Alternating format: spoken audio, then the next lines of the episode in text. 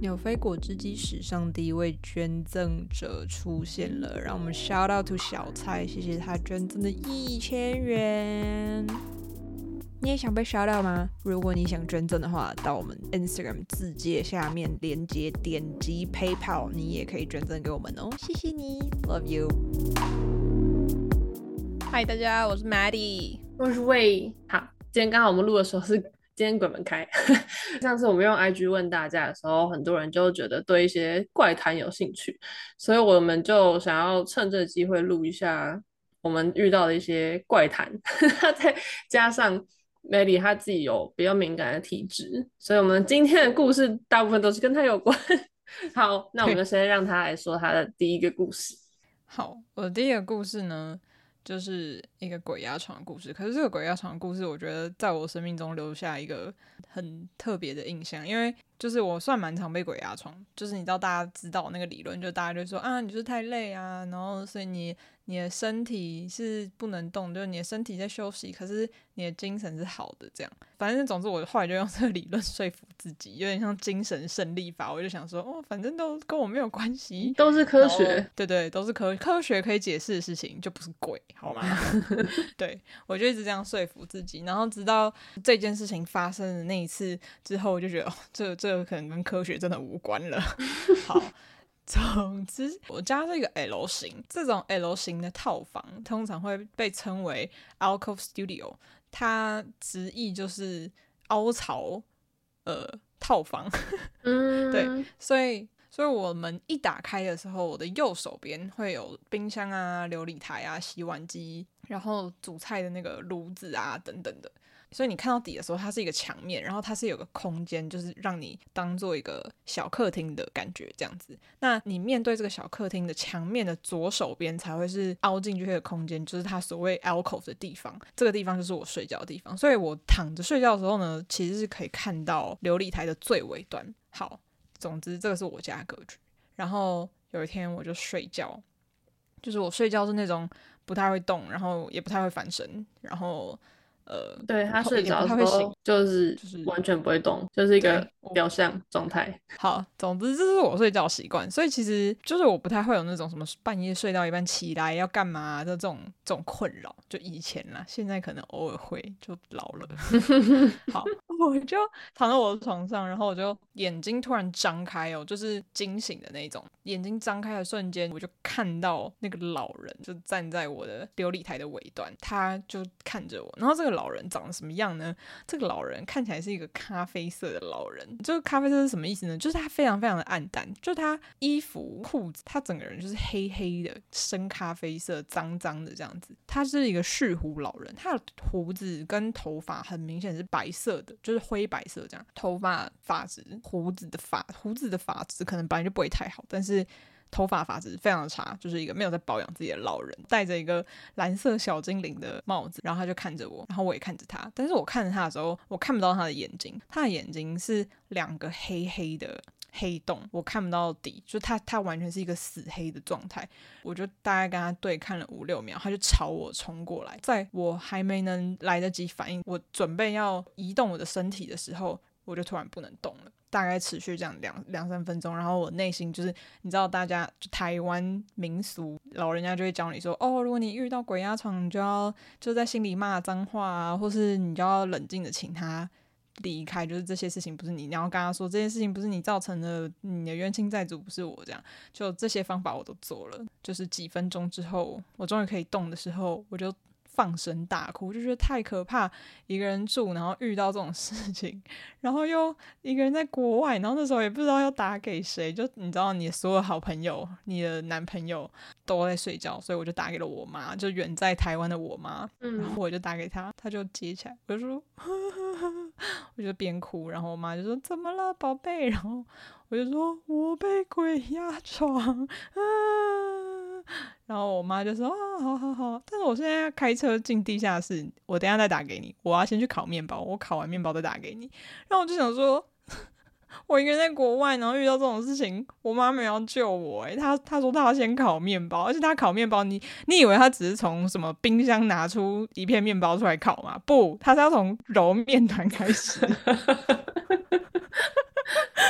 我就这样被放。然后等到他打给我的时候，我已经睡着了。而且那一天晚上，就是我后来是开着，那甚至不是小夜灯，我是开着我的台灯 睡觉，因为我觉得太恐怖了。搬到纽约之前，我都还是一个睡觉要开小夜灯的人，因为我很怕黑。嗯，感觉出来吗？对，我很怕黑。但反正我慢慢训练自己，就是呃睡觉不要开灯，这样，因为也睡得比较好嘛，所以睡眠品质比较高。那一天晚上，就是从我戒掉 睡觉开开启小夜灯这件事之后，第一次开着灯睡觉，我觉得真的有点可怕。嗯。所以，但是就没有什么其他不舒服。嗯或是没有，因为他没有在梦里跟你说什么。哦，不会，不会，不会，没有，因为鬼压床都是被压完之后，然后就就没事了。那他看起来是和善的吗？这不是啊，他看起来超，他给我的感觉就是他有敌意，然后他是冲着我来的那种感觉，然后就往我这边飞。对，因为今天我是第一次听到这个故事。哦，对，那 撞身子咻。哦，你继续，对不起。所以他感觉真的是认错人。对啊，我不知道哪个人跟我长得那么像，不知道。因为我之前有听说，就是有人说，如果有路边有一些灵魂在徘徊，是因为他们有想念的事情，或是还没放下的事情，所以通常、嗯、通常不太会有恶意。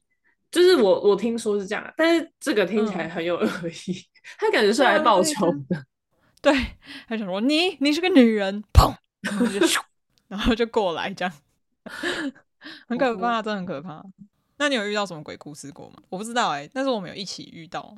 对，但是我自己，因为我比较没有这体质，然后可能是我我自己身历其境，我只会觉得有一点怪怪，可是我不会真的怎样，然后都会是我旁边有一些其他人，嗯、然后会告诉我，就从以前到现在就是这样。纽约的话，这个就是因为我那时候就有搬，就是想要去找一个新的地方租，然后这中间我就先租了一个。一个比较，它其实就是一个纽约蛮偏僻的边边的一个地方，然后也是在曼哈顿，但是就是走路也要一段时间的地方。我也不通常不太喜欢那个 neighborhood，但是那时候就急着要找地方住，我就先住那边，然后看看住的习不习惯。如果习惯就继续住，那没有的话就算了。我就搬过去之后，其实它也是一个很烂的 setting，因为纽约因为房租很贵，所以很多时候房间会租出去以外，客厅也会用布帘什么的围起来，然后再一起租给别人这样，所以就是一个其中一半的客厅而已。但是因为我是一个很需要太阳的人，所以那边其实已经是。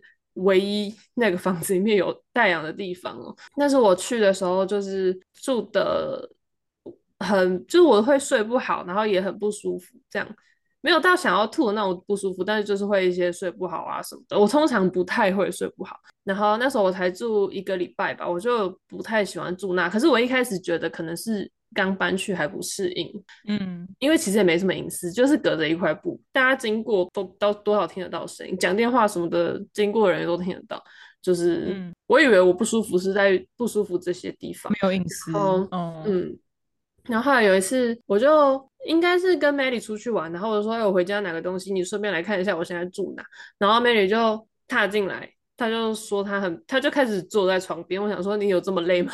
然后然后后来我就，他就说我可不可以出去外面等你？后来我就说哦好，我就我就拿完东西，然后我就出去。其实那天好像本来就是要去梅里家住，然后我应该是回拿衣服。后来出去之后，梅里就跟我说，我刚刚在里面就是头晕到不行，然后超级想吐，然后还有头痛什么的。梅里就说叫我不要再住那边，然后 马上找新的地方住，然后找到之前先住他家这样。所以我那地方就只住了一个礼拜。嗯，对我我我我让他搬家了。但那个地方，哎、欸，这我们可以说这个地方是哪吗？可以啊，可以啊。会不会被泡？这个地方叫 Stuytown。然后大家如果知道的话，这个应该是纽约很久以前，它是呃所谓的 projects。就什么是 projects 呢？就是有点像社会住宅这种地方。嗯。对，然后后来被呃物业公司买走，然后重新整理啊、装潢啊，然后把它弄成一个高级住宅的感觉。就是它里面，这是感觉有点像一个方形的小村庄，然后它里面会有什么什么自己的 Starbucks 啊、自己的健身房、自己的一些商店什么之类的。对，然后它就是这个叫 Stay Town 的地方，哈，它的格局就是呃长方形，然后你一走进去，它的。那个社区的时候就很像走进个大公园，所以呃，很多纽约人很喜欢那个 neighborhood，就是他们会觉得说，诶，这个地方就是很适合小朋友，就是你在市区闹中取静，然后走十五分钟有地铁，里面生活机能又很好，就有点像那种世外桃源的感觉。嗯、但是我觉得，其实我有蛮多朋友住那，就是他们都装潢的很好看，嗯、但是我也是觉得、嗯、不知道是我那一间的问题，还是你觉得一整个社区都 不太舒服？我我我，嗯、呃，这时间有点久，我真的是有点想不太起来。可是。我只能说，你的房间让我，就是你的那个公寓让我特别不舒服。嗯，对，而且那一天我们天气又超阴，然后然后就整个很恐怖的氛围。你你有你有印象吗？就那天其实蛮就凉凉的这样，然后有点要下雨不下雨，然后阴天。哦，不记得了。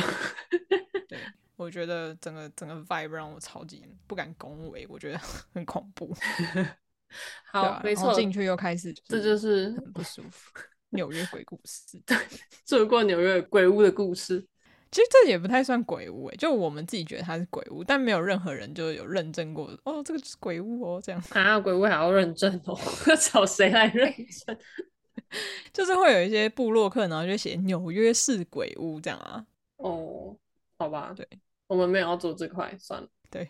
好啊，那我们就进入今天的正题好了。刚刚讲一个两两个鬼故事，哎、欸，下面这其实也是鬼故事啦。大家如果 你听完，你应该会觉得是鬼故事。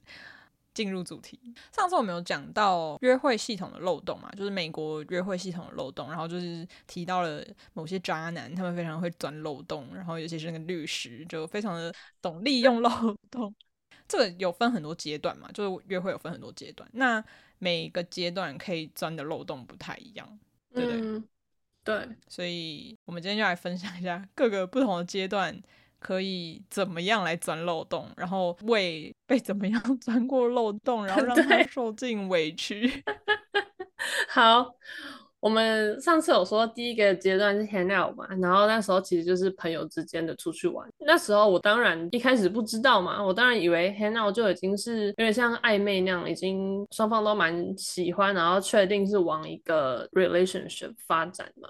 可是，嗯，那时候就是我在那边有认识刺青店，然后我很喜欢每次就去刺青店晃晃啊，跟客人聊天啊，或是画图啊之类的，或是观摩刺青，因为我以后也想学刺青。那 anyways，那边就是有另一个也是在刺青店上班的人，他他不是刺青师，所以他有很多 闲暇时间可以在旁边跟我聊天。然后呢，他就很明显的跟我说他对我有兴趣啊，然后找我去出去玩啊，然后我真他就。是真的，就只是出去玩，大概一两次之后，他就找我去他家，嗯，我就去他家哦，然后他就开始要亲我啊，然后 make out 啊这样，然后结果后来他就跟我说：“嗯、你今天要住这吗？”我就说：“哈，那这么突然？”然后他就说：“哦，因为我女朋友今天不在家。”然后我说：“哈，哈什么？你你有女朋友？我同居还同居？”然后我就超级震惊，我想说：“等一下，你有女朋友，然后现在跟我做这种事是？”是发生什么事？然后他我就说没有啊，你有女朋友，当然就是不行啊。然后他说，可是他不会知道啊。说、嗯、哦，另外一个很 sad 的故事就是我的，在我人生中，大家很多人会把我当小三诶、欸，会把我当 side hustle，就是哦 side host 这样，我就觉得呃不行啊。真，我那时候甚至在纽约的时候还。非常绝望的，可能有哭着跟梅里说：“为什么大家都只把我当小三，没有认真对待我？”哦、但总之，我好像有记得，嗯，对。但这个人就是所有事情的起源。然后，总之，这就是第一个阶段。hang out，我那时候不知道，所以有点那，但那时候好险是我还没有真的这么全心全意的喜欢他嘛。然后后来，对，好，下一个阶段是就是 casual 的 dating。然后那时候就是大家 上集说到的那个呃律师，律师，滑板律师。然后那个滑板律师，他就是其实因为我们一直以来都没有说过现在是哪一个阶段的 dating 嘛，然后我们上一集没有讲到的，就其实还有另外一个词叫做 situationship，right？然后就是都是不讲清楚，但是都是维持一些像我说的，就是情侣之前会做事，但是又不用负责任的这个关系。但我那时候不知道嘛，然后所以那时候我不是。呃，我上一集有说到，我在公园看到他教别的女生牵手溜滑板什么的，然后我就就心脏的快速跳动，然后爆哭，然后手脚发抖这样，然后就是觉得其实心里可能也知道说他可能对我不是认真的，因为如果是的话，那他就直接跟我确认的嘛。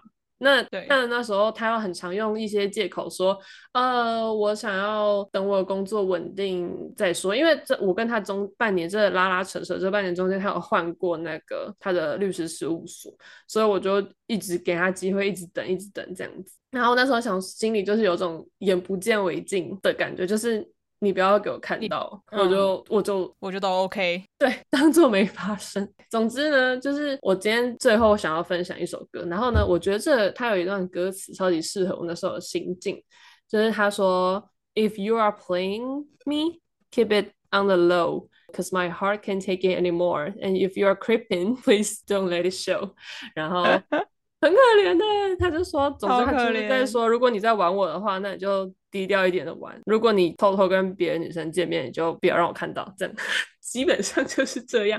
好，那我们就 move on 到下一个阶段。上上一次我们有说第三个阶段就是认真约会了嘛，其实就是单一约会这样，就是已经确定要往呃可能在一起的目标。对对对，嗯。然后那时候我跟另一个人。他是 俄罗斯人哦，刚刚没有说到第一个那个刺青店的，他是他只是做音乐的啦，还有在当 DJ 啊，帮别人写歌之类的，他是巴西人。然后呢，第二个那个律师是美国人，然后现在这个第三个是俄罗斯人。然后他其实来，他来美，他来纽约是用那个 refugee 的 visa 难难民签证，嗯、对，所以他其实没有一定要做什么工作，所以他就创业。然后他的他的创业内容是做环保吸管。就是我跟我朋友都叫他吸管哥，然后吸管哥 他就是会去一些酒吧啊，或者是一些环保的饮料店，然后去推广他的吸管。然后那时候也会陪他去到处跑啊，然后谈谈生意啊这样子，然后或是就是帮他拍一些饮料的形象照啊，或是就是假装喝酒很开心的那种照片。总之就有帮他。Oh. 还有还有，他的订吸管啊、包装那些厂商是中国的，所以他如果有一些难以翻译，要靠你联络，就我帮他打字之类的。对，嗯，所以其实那时候也做蛮多贡献的事情，然后我那时候就很常在他家过夜了，因为那时候其实就是有说好是单一约会这样。然后、哦、他有他有说吗？嗯。他没有那么直接的说，但是他就说 I'm only seeing you right now or something like that，就是他说我现在约会的对象只有你这种，只有你。嗯，嗯，总之呢，因为我就是会在那边会参加画展或者是办画展嘛，然后他其实也是对 art 这些有兴趣，我们才会呃。开始互相出去玩这样子，然后他有一次就约我去他朋友的画展，嗯、然后他朋友的画展呢就是在 SOHO。那时候去的时候，因为他其实是要帮他，他是工作人员，他要帮他的朋友在那边跑来跑去张罗事情，其实不是跟我一起去的，我是自己去。在场就是大家都是欧洲人，然后美国人，在场就看到唯一一个呃亚洲女生，我们有互看到，但我没有主动跟她讲话，然后她就突然凑过来，然后就说：“哎、欸，你也会讲中文吗？” 然后她就是她说她是上海人这样子，我说我会啊我会啊，嗯、然后我就说好巧哦，这里唯一的亚洲人这样子，然后还可以说中文，那我就说对啊，后来呢 我们就聊一下说哦，那你今天怎么会来这里？然后我们就发现我们是被同一个人约来的，那女生是很很凶的说。那你跟他什么关系呀？然后我就说哦，我们在约会啊。然后他就说哈，我们也在约会。然后我们就发现哇。在场的唯二的两个亚洲女生，两个人都是她的 date at the same time。嗯、他好像有发现我们两个在讲话，但她假装假装没看到吧。总之，这女生她就很生气的就拉着我，然后总之我们就离开，然后我们就去旁边的酒吧这样子。我们就说要讲清楚。我当然，因为 对我来说我是认真的、啊，所以我那时候跟她去酒吧的时候，我其实就是在边落泪的状态，然后就没办法好好的想要现在是要怎样，而且现在这状况是怎样。然后那女生她就是。应该已经很习惯这个约会文化。他就说：“反正我也不是只有一个约会对象啦，他也不是我最认真的，我有一个更喜欢的。但是这样子还是很不爽啊！你可以跟别人约会，但你有必要这样把两个人约在同一个场合吗？”然后我当下就觉得，我现在是在演什么美剧还是八点档吗？真的是八点档哎、欸，好夸张哦！对啊，然后而且，然后那时候其实很残酷的，就是我们就同时在等他传讯息，然后他先传的是那个上海女生，嗯。嗯就他是先传讯息，他说你你走了，然后再打电话给他，然后我在对面，然后看得一清二楚，然后他再传讯息给我说你走了，这样，所以你就很明显的知道他当下比较喜欢选择，嗯，哦、然后其实那女的已经当下就已经气爆了，她当下就马上约了那个她最喜欢的男生，然后把他载走，然后 就剩下我一个人。那男的当天晚上就打电话给我，然后就说我明天可以见面讲清楚嘛。然后我那时候就也就是烂好人心很软，我就说好，那我就跟他见面，然后哎，我们就约吃饭。然后他看到我第一句话，他就说 You look so sad。他说你看起来好难过。怎么样的渣男可以讲出这样的话？他说：“问问你为什么我 sad 啊？你应该问问你自己。”我真的超傻眼的。总之之后我们就吃饭嘛，然后他就说，其实他上礼拜就想要跟我说了，他就说他上上礼拜认识了这个女生，然后他觉得他很喜欢她，所以他希望现在他想要跟她认真。嗯、然后我就觉得哇，那你有必要？就是跟我见面，然后吃饭讲这种事情吗，你也不是要跟我道歉嘞，你是要跟我说你比较喜欢他，真是谢喽。总之我就会觉得，像刚刚那种看他传先传讯息给谁啊，这种就很明显的可以看出这一个人的花在你身上的心思嘛。我们就回到那个渣男律师的部分。就是哎、欸、等等等一下，可是你刚才那个状况有点特别，就是你要看出他先传讯息给谁，是因为你刚好认识了他其他 date 的对象，然后这是一个就是他不希望发生的情况，然后这个是不小心被你发现的。但是如果在这个人藏的很好的情况下，嗯、要怎么看？我觉得这、这个可能比较重要。嗯。那我先说，我先说那个律师。好好好，呃、你先说律师。嗯、呃，我们上一集有讲到，如果有一个人很认真的要约你出去吃饭，他应该会花付那一次的约会费。就像如果我对哪个男生有兴趣，嗯、然后如果是我主动约他出去，那我也会就是付那一次的钱。这是一个表示你心意的一个算方式，这样也是一个算基本礼貌哎、欸，我觉得。嗯、然后总之呢，就是那律师虽然跟我约会了这么久，他其实从来没有真的跟我一起出去吃过饭啊什么的。他唯一。有请过我吃的东西就是 Taco Bell，它就是一个麦当劳的概念，一块九毛九。还有，我们如果一起出去 party 啊，要回去，我们 either 会滑滑板，或者是就是脚踏车这种不太需要花钱的。然后有一次我们就是喝酒，所以我们其实不方便滑板或者骑脚踏车。然后我们就想说要搭 Uber 回去，他就跟我说：“哎、我的手机没有 Uber，还是你叫 Uber。”总之我就叫了 Uber，所以他其实在我身上大概就花了那一次 Taco Bell 的钱，然后跟一些喝茶的钱，上次提到的那些乌龙茶。他生日，我就会买一堆滑板相关的产品啊，保护鞋子的产品啊。然后、哦、你真的花很多钱在他身上，还有画像啊，就是、我画他啊，还表框啊，哦、好用心哦。对，总之就是可以看出这个差别啦，就是一个人有没有真的用心在你身上，在他身上你看到，就是你观察到最让你死心的一个，就是没有把心思放在你身上的事情是什么？你说律师吗？对，律师。嗯，其实现现在想起来，就是很多事情都会让人觉得他很没有心思啊，像是像在你身上花钱，或是我觉得花钱到其次，就是他就是他完全没有用心。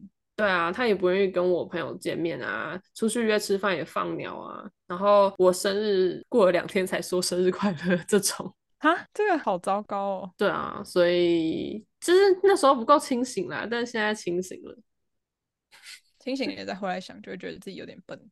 没错，希望大家不要跟我一样。欸、对，就是你你你是那个以儆效尤，就提醒大家说，哎、欸，要随时看一下自己的行为，现在是不是晕船在？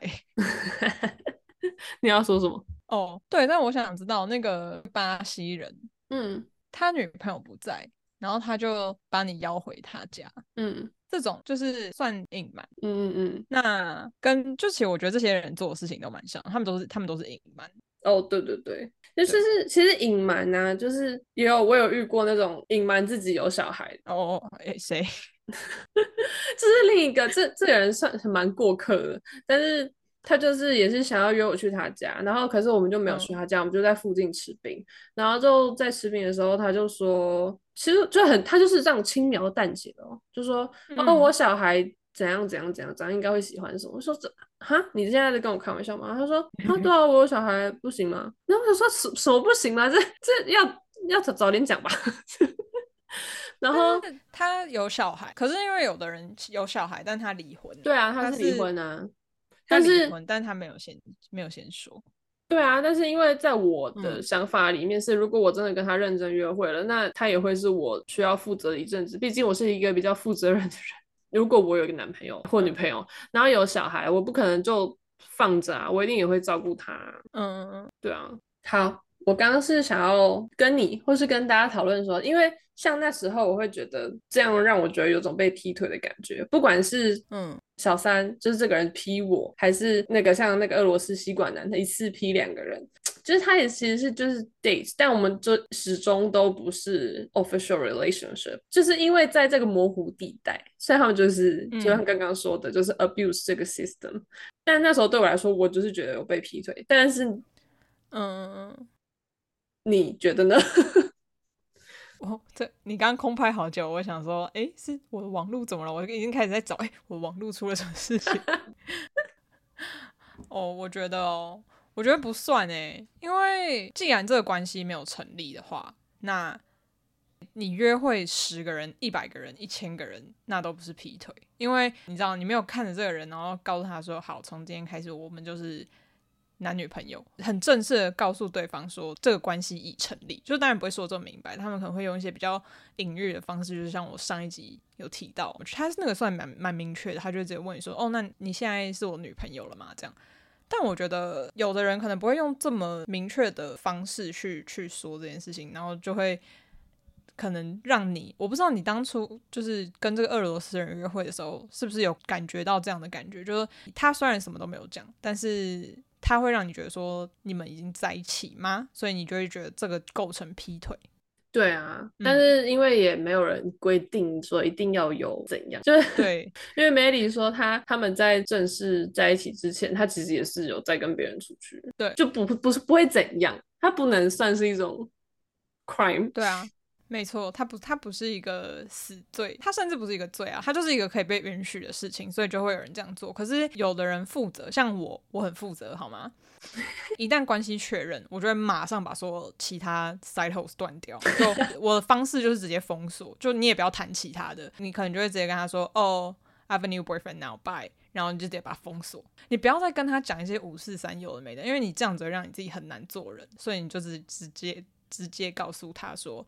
我现在有一个新男友喽，你现在已经出局了，再见，这样 就跟他掰。对对对，就我直到跟我之前的男朋友正式确认关系的前一天，我都还跟人家去一起去夜店，所以我觉得我觉得不算劈腿，因为就没有关系没有成立啊。虽然他那时候是跟我说，哦，我我现在只有在见你一个人，什么什么之类，但你知道这种话听听就好，不要太认真。我现在知道了，那时候不对，恭喜你。对，那我想分享一个，就是用这个系统反制渣男的 方法。这也不是方法啦，就是不要，至少不要受伤害。其实他其实就是有一点以其人之道还治其人之身的感觉。嗯，就你要扎我，我就扎你。先扎，对对对对，先扎饼。哇，那这个人绰号可以叫“鲜渣饼”。我在街头艺术圈就是有认识别的人，其中一个是哥伦比亚来的小姐姐，她其实就是那种超级漂亮，大家看到她都会主动想搭讪的那种人。呃，那时候我们是在同一个画展遇到，就是我们在同一个地方展出，那时候在场的超多人，就一些男生朋友就跟我说：“哎哎哎，你认识那个 New Girl 吗？”我就说我不认识啊，然后他们就说，就是他们想要有这个 Wingman。所以他们就想要说 你你过去你过去先跟他打招呼，女生比较好认识女生。然后我就 我就过去就说，哎、欸，我朋友觉得你很漂亮这样。然后他一开始就会很就那种很 innocent 的就讲，我说啊，谢谢你们大家哦，你觉得我画的很好哦。然后就开始介绍介绍他的设计理念啊什么的。然后说说哦，在那个圈子比较少女生，然后他也觉得我很漂亮，我也觉得她很漂亮。所以我们后来就变，就是我们出去酒吧之后，我才发现他的个性完全不这样，那都是他演出来的。他说我们这种漂亮女生就是。是应该要多拍照，然后，然后这样人家才会，我们凑在一起，人家眼光都往我们身上在看，你有发现吗？然后他说：“哇，等一下。” 这跟我刚刚 看到的是同一个人吗？但是其实他是很发自内心的对我好，因为他其实他在哥伦比亚的时候已经是就是做蛮久的街头艺术家，所以他教我很多事情，像是怎么去贴 We Paste 啊，就是贴画在路边啊，然后什么样的胶啊，然后要怎么样的输出啊，嗯、这种就是他都毫无保留的全部教我，而且还是很会画壁画的 mural artist。所以我那时候就很常跟着他。再加上他就是那种超级有话直说，所以我很喜欢他。他就是跟我说：“我跟你讲，我来美国之后，哇塞，真的是我的天堂。”他就说：“你知道，小时候受到西方文化洗礼，就喜欢那种金发男、白男。”对，他就说。嗯他说：“我最喜欢白男啊！我去酒吧的时候，那时候他说他在纽约，然后去酒吧打工一个礼拜，然后有一个白男跟他搭讪，然后呢，马上就有另外一个人说也想跟他搭讪，然后他心里想说：哇，你们可以排队吗？我每个人都想认识，好厉害！对，然后你知道他做了什么？他把他的手机传出去，就是说你们每个人都在里面输号码，哈，真假的？对。”那可是他输进去之后，他怎么知道谁是谁？他就会挑啊，就说你输，你你输这样子。哦，真的假的？好厉害哦。对，然后他就说他就被开除了。啊啊，真的假的？为什么？就是老板说你不能在那边跟客人在那边 flirt 啊。哦，然后我就觉得超好笑，他真的是超级就是有话直说这样子。然后总之他后来就遇到了他他很喜欢的一个男的啦，其实是英国人，因为他、嗯、他把我当真的朋友，所以我其实也是有看过他男友的这样。这时候再介绍另外一个白男，然后他是自称来自加州的好莱坞演员，他其实就是那种零演那种啦，但是他当然目标还是 要当有名的一线演员。就有一天他就约我出去，因为我就是双性恋。然后他就是通常好像双性恋都会看得出来有这种在中间的特质，然后他就跟我说，其实他也是，然后但因为他喜欢这种比较有男子气概的女生这样子，然后但他是比较阴柔气质的男生，所以他通常会喜欢上这种。然后后来我就说哦，但是我其实没有，因为他而且他自己说，你知道吗？我身为一个美国。白男，我在美国就是有超多的 privilege，然后就说我有超多选择权，就是他讲出这句话，我就会觉得这个人超级烂呐，这好傻眼哦。对啊，然后我就觉得天哪，原来他们有这种自觉，就觉得哦，我是美国白男。总之，他就讲完这个之后，我就对这个人超冷感，就是他那时候也是想要亲我，然后我就说哦，没有没有没有没有，我我我要回家了这样。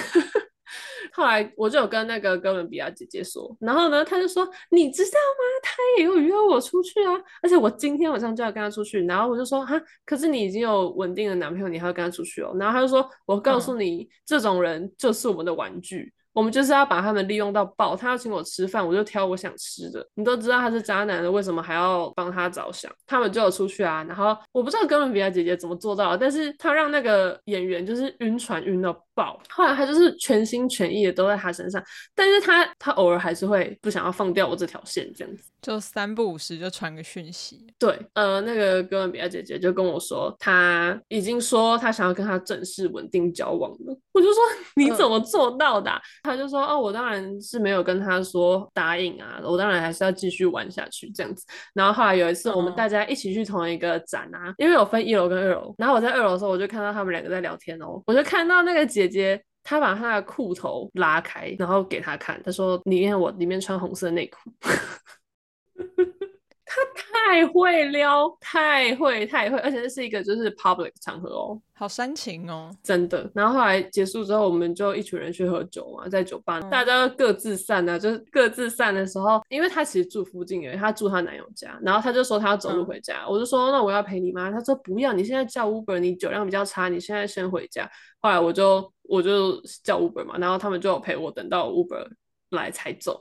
我就看到那个男的一直要送她回家，他超级坚持要送她回家。总之我就走了，我就没有再管这件事情。就是当然过了几天，然后他就跟我说 update，然后我就说怎么了？然后他就说你知道吗？超好笑。然后我以为他讲什么很好笑的事情，他其实他讲的事情蛮 sad。他就说那男的硬要跟着他，然后一直跟一直跟，然后他就说你现在是要回哪里？你你上次我送你回家的时候你不住这里啊？然后他就说你管我要去哪里？你就自己回家啊。他就说可是我想要确定你安全。然后他说：“我现在就是要去找别人，没有没有什么不安全的。”然后他说。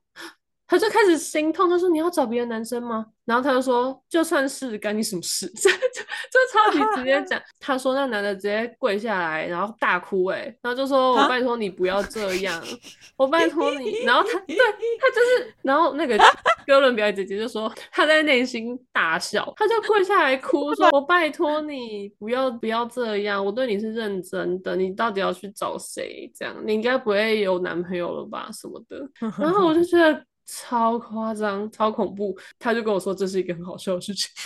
那后来他就跟我说，他其实跟这英国男友，就是因为他也不是美国签证嘛，那个哥伦比亚姐姐，她男朋友是有绿卡，就是工作的绿卡，所以他其实是想要、嗯。呃，跟他结婚，然后就再来这样，嗯、所以他中间其实有一段时间就回去哥伦比亚了。我们就是其实他回去之后都断断续续还是有联络啊，就说我想你啊之类的这种。但是后来前阵子在就去年吧，他突然就是人间蒸发了，不管是 iMessage、WhatsApp，然后 Instagram、Facebook，全部全部都消失。我觉得靠，他是被谋财害命还是怎样吗？哎、欸，有没有可能是那个人，就是他跪着哭？求他不要去找别的男生的人，再回去找他，然后就说你辜负了我，然后他就对他做了一些什么很恐怖的事情。我不知道，因为就是我们有一些共同好友嘛，然后也是有一些也是哥伦比亚人，然后他们就问我说：“你跟他还有在联络吗？”我就说没有，我也找不到他。然后总之就是超，这也是一个纽约怪谈，超 creepy 的。我我到现在还不是不知道他怎么，但是我真的很感谢他，让我看到很多人生百态。还有怎么反制渣男的方法，这个好厉害哦！我觉得他好强。就是如果有人想要在纽约约会的话，可以试试看这个方法。但我觉得这个这个方法其实它就是 manipulation 啊。对啊，他就是他就是利用刚刚说的他很漂亮的外表，然后做一些好像很 innocent 的事情，男生就会上钩这样子。这算绿茶吗？不过他应该应该算绿茶，可是绿茶有点是。应该是对女生也不好吧，right？他们只喜欢男生，嗯嗯、对。对，但是我觉得他是知道这个人是渣男，才会玩的这么凶。就是我是说我的玩是说就是 play with his emotions。当然平常那些什么酒吧那些玩单纯他的菜跟他搭讪那种，他应该就只是有点像集邮的概念，通通收集起来。我我记得这件事情还蛮酷的。他就是他是一阵旋风哎，因为其实那时候我哎、欸、那时候我回台湾了嘛，我好像已经回台湾了。嗯，哎、欸，你回了，你回了。对对对对，反正魏就会一直跟我分享他的生活，就是所有大小事他都会一直疯狂的分享。然后，所以我就会很不清楚我到底还有没有在那边，因为我人在台湾，但我就会知道那里发生什么事。这个这个角色他就像一阵旋风，就是他就像啪啪啪啪啪来了，突然有一天就无消无息，然后就走了。我觉得很酷。Melly 那边的视角，可能就是有一天，我突然跟他讲了超多这个人的故事，对，然后他突然就消失。对，你就有一天停止更新这个人的事情，然后直到有一天，你好像你自己发现他不见，然后你还说：“哎、欸，我消哦，sorry，你要消音了啦。”对，我要消音。鲜渣饼消失了，我说：“哈，他去哪里？”然后你就说：“哦，所有 platform 都找不到他。”这样子。对啊。好奇妙，好可怕，真的。但总之，我们今天的结论大概就是，你要小心约会的人有没有隐瞒一些事实，然后你真的是要查清楚，然后很客观的，不要像我以前晕晕船仔的时候这样看什么都看不清楚。然后、可是交往之后也会隐瞒事实啊，啊，也是，对啊，所以你是在一直查，啊，人生好累，希望大家都遇到对的人。我希望大家都找到一个你不用查的人，但我是觉得只要发现有一个这样的 sign，就是 red flag，你就走，你就不要像我以前这样哦，好像可以再给你机会，这样就是没有，因为通常人不太会改变的。我们大家来跟这个仙渣姐姐学习。对啊，如果你没有她这么厉害，没有办法玩回去的话，你就断吧。你就对，就就很很帅气的转身就走。对啊，不要不要有太多的留恋跟念想，因为这些念想最后都会成为你的眼泪，好可怜。对，好，搭配我们今天要分享的服用歌曲，就是我刚刚说的那个 歌词很可怜的歌，然后它是 Metro Boomin 跟 The Weeknd 还有 Twenty One Savage，这个叫做 Creepin'。